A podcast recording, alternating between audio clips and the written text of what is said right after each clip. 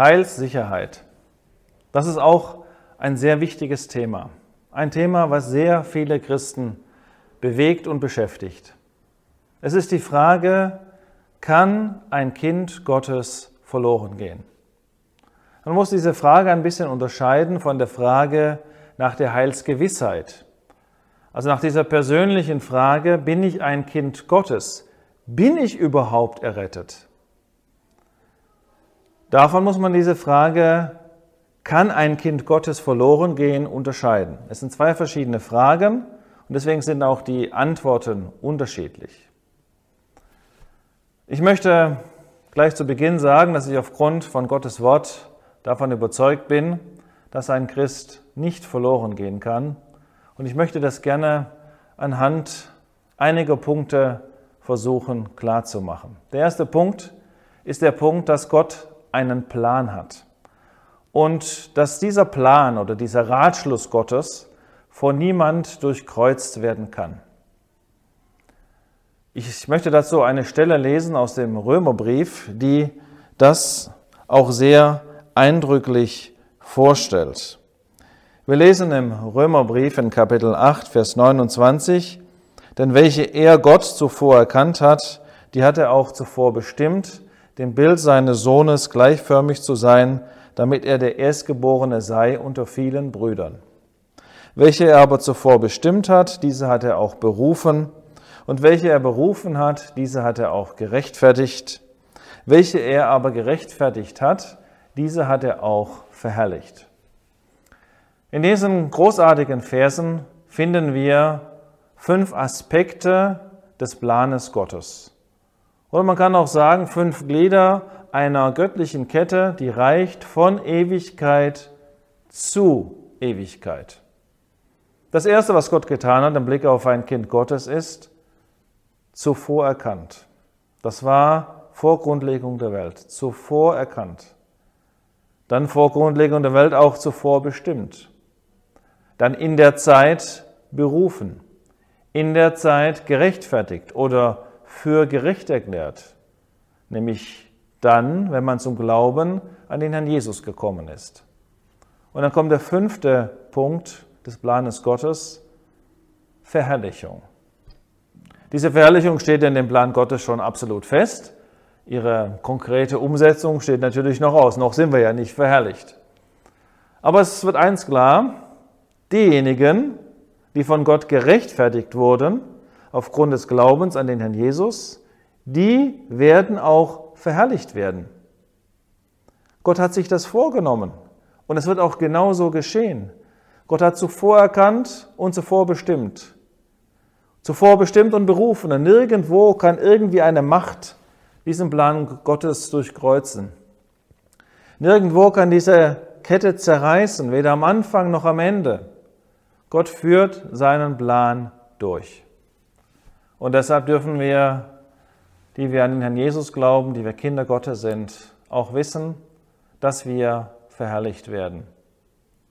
Es ist eine Sache, die basiert auf dem Ratschluss Gottes und deswegen ist es sicher und deswegen wird es auch wirklich so geschehen. Da möchte ich an die Segnungen erinnern, die Gott uns gegeben hat. Da ist die Segnung, dass wir die Vergebung der Sünden geschenkt bekommen haben, als wir sie vor Gott bekannt haben und als wir an den Herrn Jesus gläubig geworden sind. Da wurden uns die Sünden vergeben. War das eine Vergebung mit Verfalldatum? War das irgendwie eine zeitlich befristete Vergebung? Tausendmal nein. Sondern die Vergebung, die Gott schenkt, ist eine ewige Vergebung. Wir lesen im Hebräerbrief, dass Gott sagt, ihrer Sünden und ihrer Gesetzlosigkeiten werde ich nie mehr gedenken. Nie mehr gedenken. Gott kommt nie wieder auf deine Sünden zurück. Gott kommt nie wieder zurück auf die Sünden eines wahren Kindes Gottes. Das bezeugt uns das Wort Gottes nicht nur an dieser Stelle, aber das bezeugt uns das Wort Gottes eindeutig und darauf dürfen wir uns stützen. Wenn jemand zum Glauben an den Jesus kommt, bekommt er auch neues, ewiges Leben geschenkt. Und was ist das für ein Leben? Es ist ewiges Leben. Kann es sein, dass man sich zu meinem Jesus bekehrt, neues Leben bekommt und nach zwei Wochen aufgrund von Sünden dieses Leben wieder verliert? Wäre das ewiges Leben? Könnte man das ewiges Leben nennen? Sicherlich nicht. Und wir dürfen uns das ewige Leben auch nicht so vorstellen äh, wie ein Rucksack, den man aufzieht und wieder ablegt und wieder aufzieht. Mal hat man das ewige Leben, dann hat man es wieder nicht und dann bekommt man es wieder. Das ist nicht das, was wir in der Bibel finden. Sondern wer ewiges Leben bekommt durch den Glauben an den Herrn Jesus, der bekommt eine völlige Veränderung seines Seins vor Gott geschenkt. Wie es Johannes 5, Vers 24 ausdrückt, man geht vom Tod hinüber ins Leben. Es ist ein Hinübergehen ins Leben, ins ewige Leben hinein. Und das ist eine Sache, die nicht rückgängig gemacht wird. Die Bibel sagt nicht, man kann zurückkehren in den geistlichen Tod und wieder hinübergehen. Nein, es wird als eine einmalige Sache in Gottes Wort vorgestellt. Wir haben ewiges Leben. Und wenn wir an den Geist Gottes denken, den der Gläubige empfängt, dann finden wir auch aus dem Mund des Herrn Jesus selbst, dass es eine ewige Segnung ist. Der Jesus hat selbst gesagt, Johannes 14 lesen wir das, Vers 16, dass der andere Sachwalter, das ist ja der Heilige Geist, der an der Stelle des Herrn Jesus jetzt auf der Erde ist, dass dieser andere Sachwalter bei uns bleibt in Ewigkeit. Der Heilige Geist bleibt bei dem Gläubigen in Ewigkeit. Und mit allem Verlaub gesagt, wenn ein Gläubiger verloren gehen könnte, wenn das wahr wäre, und er würde doch noch in der Hölle landen, dann würde das ja bedeuten, dass der Heilige Geist dann mitgehen müsste, mitgehen würde. Ist doch eigentlich vollkommen undenkbar, dass so etwas geschieht. Also diese Segnung, die Gott uns gegeben hat, auch die Segnung, dass wir den Heiligen Geist empfangen haben, ist eben eine ewige Segnung. Und darauf dürfen wir uns stützen. Natürlich gibt es da viele Einwände, die dann vorgebracht werden. Ein Einwand, der dann häufig zu hören ist, das ist ein Einwand, der basiert auf der menschlichen Logik. Er klingt irgendwie nachvollziehbar. Der lautet ungefähr so, wenn das wahr wäre, dass ein Gläubiger nicht verloren gehen kann, dann könnte man ja als Christ das tun, was man will. Dann könnte man ja Gott ins Angesicht sündigen und man hätte gar keine Hemmschwelle mehr, das Böse zu tun. Ich glaube, dass da ein grundlegender Irrtum besteht, dass man glaubt, dass Angst, die Angst vor der Hölle, der Motivator, der große Motivator wäre, um in Heiligkeit Gottes zu leben. Aber die Angst ist nicht der große Motivator. Die Angst mag uns vielleicht mal kurzfristig vor einer Sache zurückbeben lassen. Das mag schon sein. Aber um wirklich beständig und freudig ein Leben in Heiligkeit führen zu können, brauchen wir nicht die Drohungen des Gesetzes und brauchen wir auch nicht die Angst vor der Hölle. Im Gegenteil, wir brauchen die Gnade Gottes. Gottes Gnade motiviert zur Heiligkeit. Ich denke an einen Vers in Römer 6, wo gesagt wird, dass die Sünde nicht über uns herrschen wird, über uns Gläubige herrschen wird. Warum? Warum? Denn ihr seid nicht unter Gesetz, sondern unter Gnade.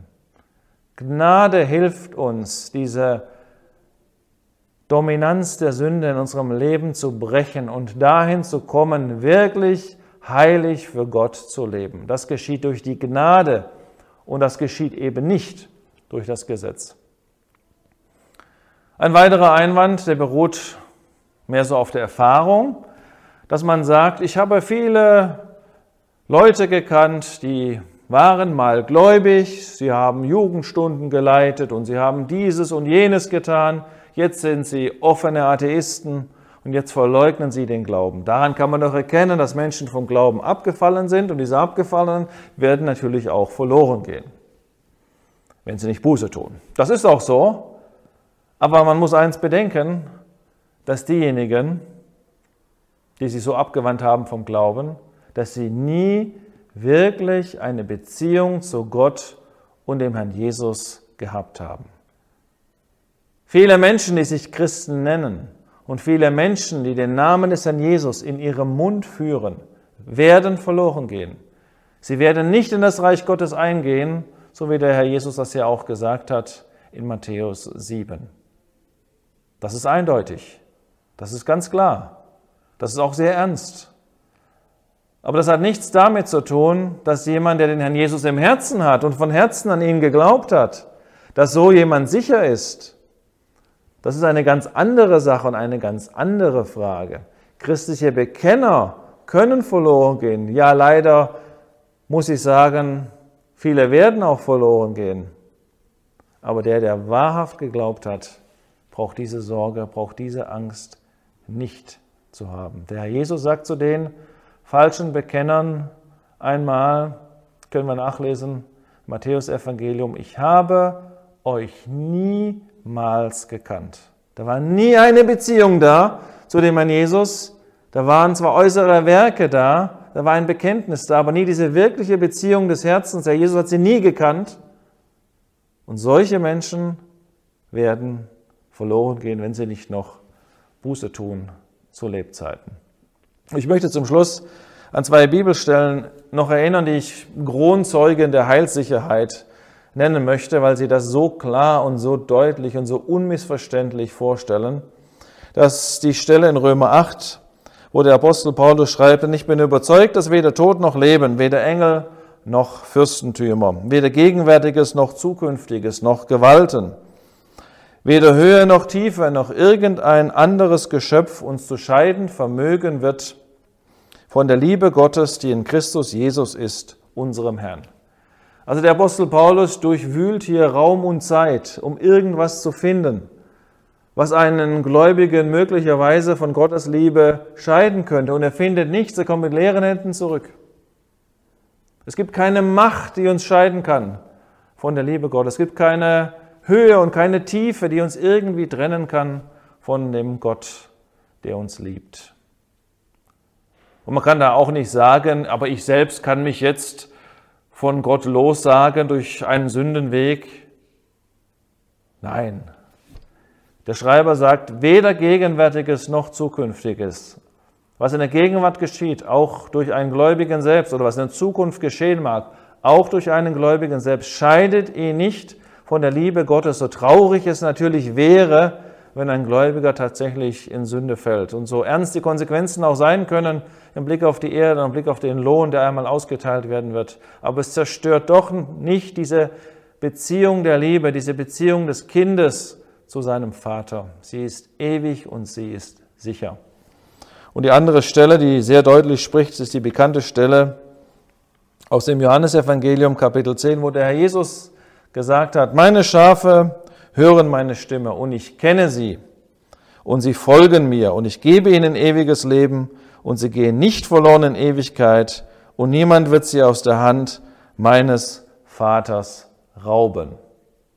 Es sind fünf Merkmale oder fünf Kennzeichen, die hier von dem Schaf Christi vorgestellt werden, die hier von dem Gläubigen gezeigt werden. Es sind fünf Stück. Das erste, was gesagt wird, ist, dass die Schafe, also dass die Gläubigen die Stimme des Herrn Jesus hören. Das zweite ist, dass der Herr Jesus sie kennt. Das dritte ist, dass sie dem Herrn Jesus nachfolgen. Das vierte ist, dass sie ewiges Leben haben. Und das fünfte ist, dass sie nicht verloren gehen in Ewigkeit und auch nicht geraubt werden können aus der Hand des Vaters. Wer ewiges Leben hat, ein Schaf Christi hat ewiges Leben, der wird auch nicht verloren gehen. Das sagt die Stelle hier. Er wird nicht verloren gehen in Ewigkeit. So klar, so deutlich, so unmissverständlich spricht Gottes Wort über die Heilssicherheit, die ein Gläubiger haben darf. Er wird nicht verloren gehen in Ewigkeit. Das ist etwas Wunderbares. Das ist etwas Großartiges, dass wir das als Gläubige wissen dürfen, dass wir diese Sicherheit haben dürfen. Und weil wir sie haben, dürfen, können wir freudig unseren Weg gehen, können mit freiem, frohem Herzen Gott, unseren Vater, anbeten und dem Herrn Jesus dienen.